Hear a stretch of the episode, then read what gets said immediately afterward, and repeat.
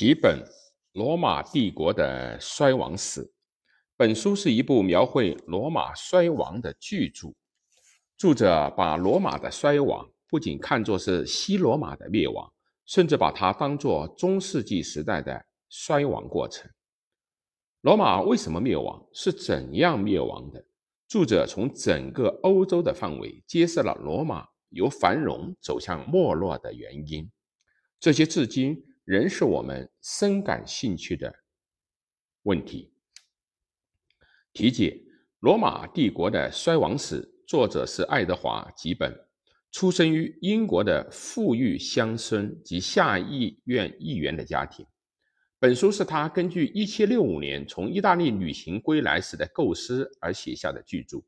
这是一部从公元180年马克·奥勒留皇帝之死开始。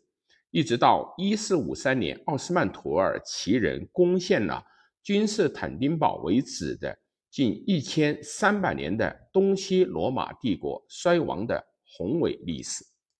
一七七六年出版了第一卷，一七八三年后，著者迁居瑞士的洛桑，他摆脱了一切外事之外身外之事，潜心的著述衰亡史。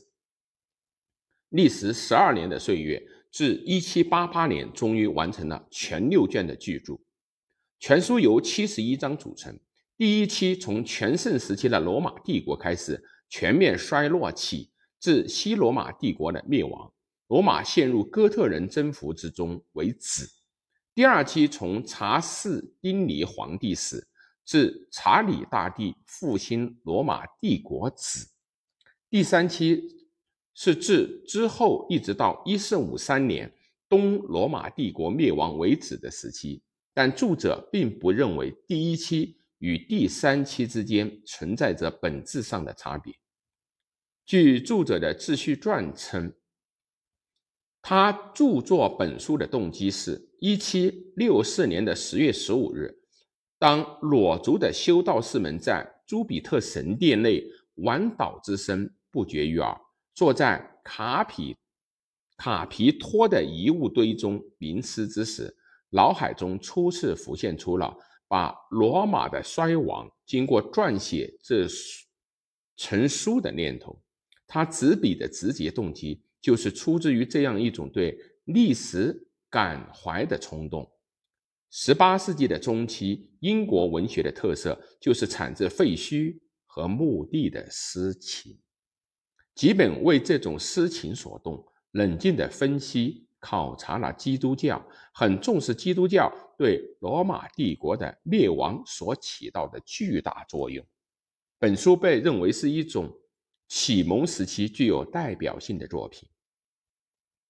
我经常努力地溯本追源，好奇心和责任感共同驱使我在任何时候都要研究原始资料。有时在无论如何也弄不到原始资料的情况下，时不得已也要慎重的逐字逐句的精心推敲第二手证据。他此言非虚，但对史料的彻底批判还有待于后来十九世纪近代史学的诞生，而且当时碑文史料尚未被利用，从这一点来说，还是有其局限性的。然而，如此生动的描绘从罗马地震末期开始的整个中世纪全貌的工作，不是由讲坛的历史学家，却是由非专业历史学家之手所完成。概要：罗马帝国的衰亡史是叙述东西罗马帝国衰亡与灭、衰退与灭亡的巨著。作者把五贤帝时期看作为罗马帝国的最强盛时期，从罗马的衰亡是由于它的过度强大所致，是自然的不可避免的归结的角度，描绘了长达一千几百年的罗马帝国衰亡的历史。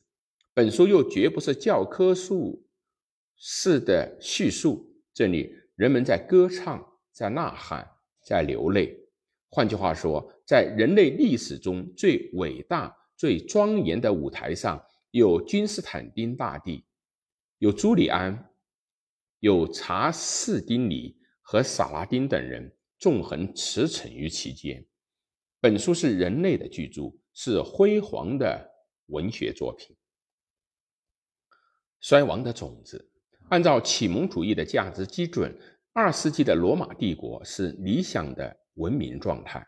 如果有人要说出世界历史上人类的最幸福和最兴盛的时期，谁都会毫不踌躇地指出，那就是从图密善之死到康茂德在位的一段时间。这一时期，在庞大的罗马帝国版图内，由以美德与智慧为主导的专制王权所统治，军队连续受到了四代著名君主。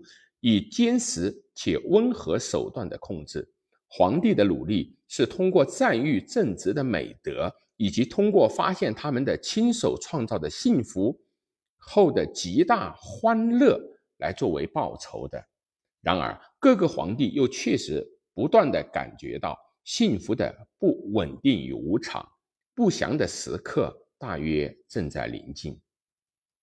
的确，图拉。真在位期间是罗马帝国的国泰民安的昌盛隆世，是而然而，吉本指出，这种统治热情只不过是好奇心与虚荣心的表现，即放弃了远征东方的全部果实。诸如行省的叛离更是难以避免。另一方面，地震初期以来的和平环境已使民众的尚武精神消失了。罗马国家的。风气已经颓落，他们变得只知谋求私利，结果在繁荣的时代以及昌盛的文明背后，已经潜伏下了帝国衰亡的种子。当然，他还详细的描绘了康茂德皇帝以来帝国军队的粗暴、蛮族的入侵等等，这。也都是帝国衰落的原因。